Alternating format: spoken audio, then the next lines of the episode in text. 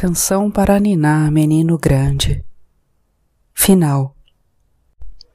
Eleonora distinta de Sá conheceu Tina pessoalmente algum tempo mais tarde, depois que a vida ocasionou o encontro entre ela e Fio Jasmin na mesa de um bar. Jasmin era um homem de muitas brincadeiras e piadas, cuja motivação do riso se tratava sempre de mulheres. Apesar de as conversas de Jasmin com outros homens girarem sempre em torno das mulheres, ele, como grande parte de seus amigos, pouco sabia sobre elas. Fio, por exemplo, nunca tinha buscado dentro dele as mulheres que viviam em seus dias. Que lugar elas ocupavam na vida dele? Onde as mulheres de Jasmin habitavam nele? No entremeio do corpo dele? No entremeio dele todo como pessoa, como homem? Na noite do primeiro encontro de Fio com Distinta de Sá, ele falou de quase todas, desde as primeiras namoradas. Várias delas eram apenas imagens difusas, saias, calças ou outros acessórios femininos a rodopiar no ar. Sobre Pérola Maria, ele soube falar um pouco mais de Juventina Perpétua, para o espanto da ouvinte, ele falou tanto, tanto, que despertou em Eleonor o desejo de conhecê-la. Fio relembrou que, quando ele conheceu Tina, ela era bem jovem, tinha acabado de completar 18 anos. Das mãos e da boca de Fio Jasmin, Tina tinha recebido as primeiras juras e brincadeiras amorosas, os primeiros afagos repletos de desejo e prazer. Mas foi também de Jasmin que ela ouviu as primeiras repreendas significativas do desprezo da pessoa amada, quando o amor oferecido de uma ultrapassa a necessidade de outra. A juventude de Tina tinha sido toda dele, e a maturidade também.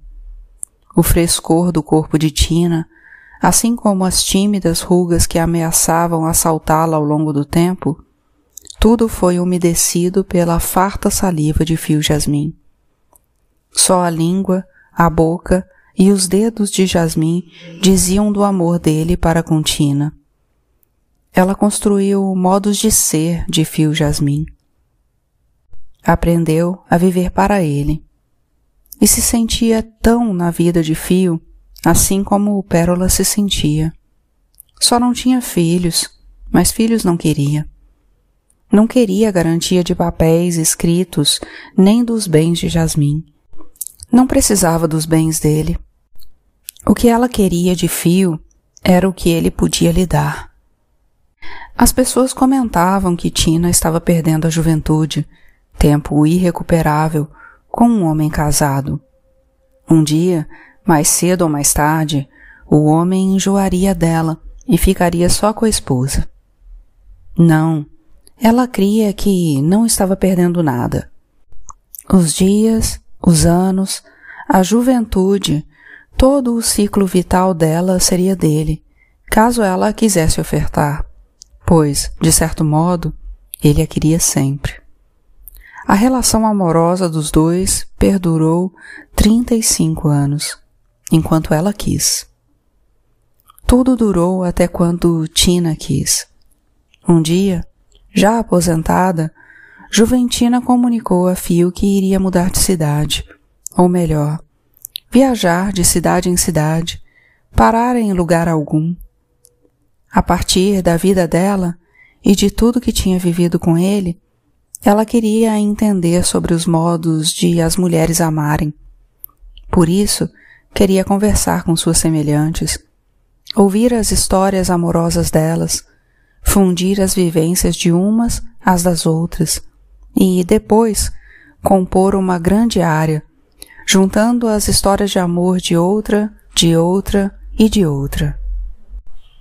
Juventina Maria Perpétua resolveu deixar Fio Jasmin, não porque o amor dela por ele tivesse acabado, mas porque ela queria entender a profundidade daquele sentimento que estava apegado no interior dela desde a primeira vez que bateu os olhos nele. Havia 35 anos que ela vivia com a pessoa amada, E cada encontro era tudo, como se fosse da primeira vez. De fio, escutou até pedidos para que ela parasse de amá-lo tanto. Ocasiões houve em que Fio ia visitá-la só para convencê-la de que o amor que lhe era oferecido por ela transbordava para além do merecimento dele. Ela não entendia as argumentações e o desejo de Fio em receber um amor comedido, como se fosse possível medir ou pesar sentimentos. Um dia, em meio a uma discussão em que Fio tentava lhe devolver como recusa o excesso de amor que ele nem queria aceitar, as cartas surgiram como superlativos escritos desse amor que não cabia na vida nem no papel. O que fazer? Onde guardar cartas e mais cartas, bilhetes, desenhos de coração atingidos pelo cupido com a flecha certeira? Precisava devolver as cartas. Já tinha destruído algumas, mas não conseguira apagar de si o que lera nelas. O que fazer com as cartas? O que fazer com a vida ali escrita? O que fazer com a escrita da vida que o amor dela por ele tinha gerado? O que fazer com tanto amor, tanta dádiva, tanta oferenda? Juventina não pedia nada, nunca. Ele queria oferecer algo em troca. Não tinha. Nem uma sandália sequer ele tinha oferecido a Tina. Não podia ser rei, não podia ser príncipe. Não era dono de nenhum tesouro. O que ele havia oferecido para as mulheres que tinham sido suas? Para a esposa, tinha certeza, havia oferecido filhos. Também, só no ato de fazer, algum oferecimento se deu. Ele nem prestava atenção ao crescimento dos filhos. Mas para Tina, nada. O próprio ato do jogo do prazer fora sempre incompleto. Nunca tinha se adentrado na moça. Nunca tinha se dado inteiro para ela. Nem havia perguntado se a forma de prazer que ele oferecia cumpria os desejos dela. Todas as regras do jogo tinham sido definidas por ele. De ajuda financeira também não foi preciso, pois ela sempre sobrevivera sem ele. Antes de ter feito o concurso público como professora de música, a moça tinha a ajuda da família. E, aos poucos, foi se afirmando como compositora, sendo procurada por cantoras e cantores com desejos de interpretarem suas criações. Nunca enfiou a mão no bolso por ela, a não ser, muitas vezes, para alisar o membro entumecido, ao relembrar a passividade do corpo dela à disposição de sua língua. Tina nunca pedia nada, nem na cama, só se ofertava. E se ofertava com tal prazer que era impossível não a tomar prazerosamente também. Mas havia alguma coisa em Tina que lhe causava um sentimento de culpabilidade, de remorso não pelo que ele fazia com ela, mas pelo que deveria fazer e não sabia como e o que. De Tina, o que mais ele lembrava era do silêncio dela. Tina era uma mulher silenciosa, tão silenciosa que nunca avisara a ele que estava indo embora. Depois de tantos anos, Fio Jasmin havia descoberto que Tina era uma mulher que se fez livre tão livre que tinha ido. Mais livre do que ele, homem viajeiro até por profissão, e que, porém, tinha ficado para trás. E assim nós seguimos.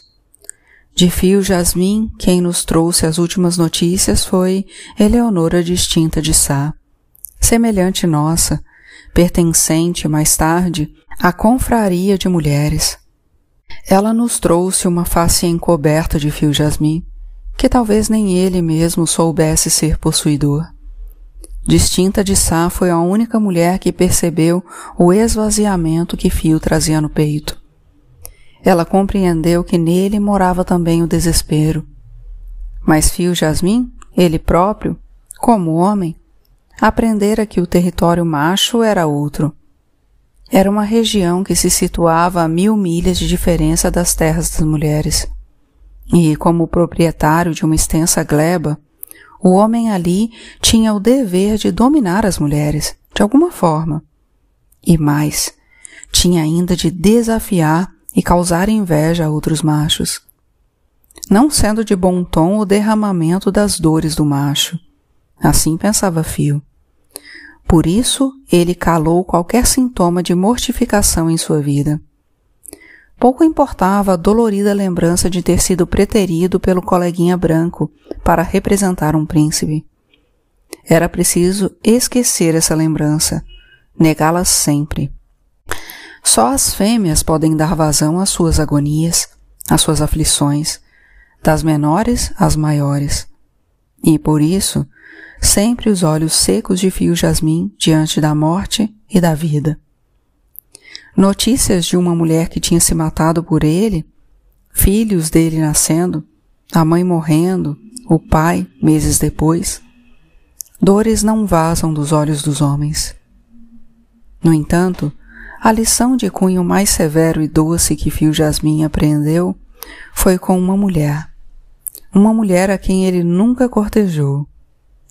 Com ela, aprendeu que o homem podia, sim, verter em lágrimas suas dores e sua perplexidade diante da vida, diante do mundo. E foi Eleonora que enxugou carinhosamente as lágrimas de Fio Jasmim, enquanto esteve por perto dele, antes de ela se juntar a nós. Os profundos prantos do homem foram ouvidos por ela. Lágrimas em turbilhões, porque antes represadas em algum canto da alma dele. Em um desses momentos de livres lágrimas, tal a extensão da confessada dor antes negada, Fio Jasmin falou para a distinta de Sá sobre a música que Tina tinha feito para ele um dia. Um tesouro, lembrança de um amor vivido, a partitura da composição musical ficava cuidadosamente dentro de uma caixa, antes guardadora de camisa. Não em uma caixa qualquer, de uma camisa qualquer, mas de um antigo modelo de camisa que simbolizava bem a vaidade e o poder aquisitivo dos homens que a possuíam na época. Era uma camisa cara, até se popularizar. Quando passou a ser confeccionada, então, com um tecido mais barato, que imitava a fabricação original. A cobiçada camisa era nomeada de Camisa Volta ao Mundo. Na feitura do modelo original, em tecido branco, fino e transparente, dava certa leveza à peça do vestuário masculino. Na caixa vazia, que durante anos guardou uma dessas camisas pertencentes ao pai de Jasmim, que a partitura encontrou proteção. Ali, carinhosamente, ao contrário das cartas abandonadas, largadas a esmo, que Fio guardava a partitura da composição criada para ele. Canção para ninar menino grande. A área que abriria um dia um grande musical concebido por Tina, a partir da história de amor dela com Fio Jasmin. Na composição, além das vivências amorosas de Tina, histórias de amor de mulheres que encontramos em nossos caminhos compõem o texto. Hoje, Eleonora e eu seguimos Juventina em suas andanças e em suas histórias. Misturamos as nossas à dela. Fiz a promessa de contar a mim um dia para ela. Será também, quem sabe, uma canção. Cultivo na memória, ao lado de meu corpo, bem próximo a mim, a extensão de um amor que me foi oferecido até quando a vida me permitiu. O meu amado perdi para a morte. Dele guardei a minha filha, a nossa.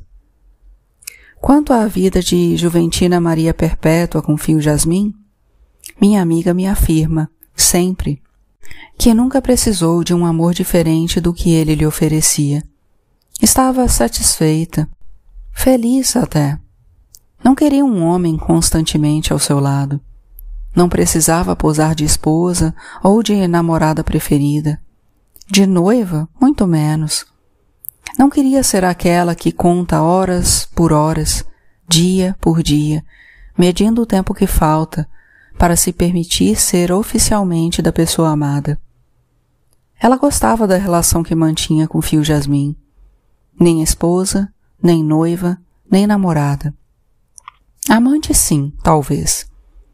Ela gostava de Fio Jasmim. Se amor era o sentimento que ela nutria por ele, ela era, sim, com toda a certeza, amante de Fio. Amante dele desde sempre. Sim, amante desde sempre. É o que me afirmou Tina ao me contar em detalhes a história de amor que ela viveu com Fio Jasmim.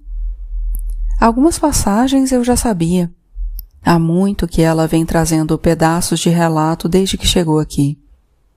Todas nós estamos sós, mas a nossa confraria não nos deixa sentirmos sozinhas. Somos e estamos umas com as outras. E quando o vazio do peito nos atormenta, não nos entregamos ao desespero Compartilhamos a dor ancestral que existe em cada uma de nós. Acho que o vazio nato que Tina traz no peito, ela coloca na música. Canção para ninar menino grande nasceu, me disse ela, em dias em que Fio Jasmin sumira da visão concreta dela durante meses, e a interminável ausência dele foi se dizendo, então, em música. Seria a canção para ninar menino grande, a canção da ausência, da falta, do vazio transbordante no peito de Tina? Não sei. Sei apenas, a partir da minha intuição feminina, que novas canções estão para nascer na vida de Tina. Não só na dela. Um encantamento paira no ar quando Juventina e Eleonora se encontram em nossa roda. As outras amigas também estão tendo uma boa premonição. Quem sabe a busca de Eleonora por um passado irrecuperável tenha a resposta nesse tempo presente a construir. Queremos ser cúmplices e testemunhas das histórias de amor, enquanto vivemos as nossas. Uma paixão também ameaça em meu peito. Busquei escrever a história que Tina me contou. Não é a história dela, mas das várias mulheres que, direta ou indiretamente, tiveram os caminhos cruzados com os de Tina. Tentei captar tudo o que Juventina me narrou para escrever depois. Muitas partes parecem ser ficção, invenção de Tina ao me contar ou minha ao escrever. Afirmo que a medida é a mesma, ficção e verdade. Em histórias de amor, tudo parece ser para a felicidade ou para a dor. Nem sempre é sábio duvidar do que parece ser. Venho aprendendo que é bom, às vezes, crer no que parece ser.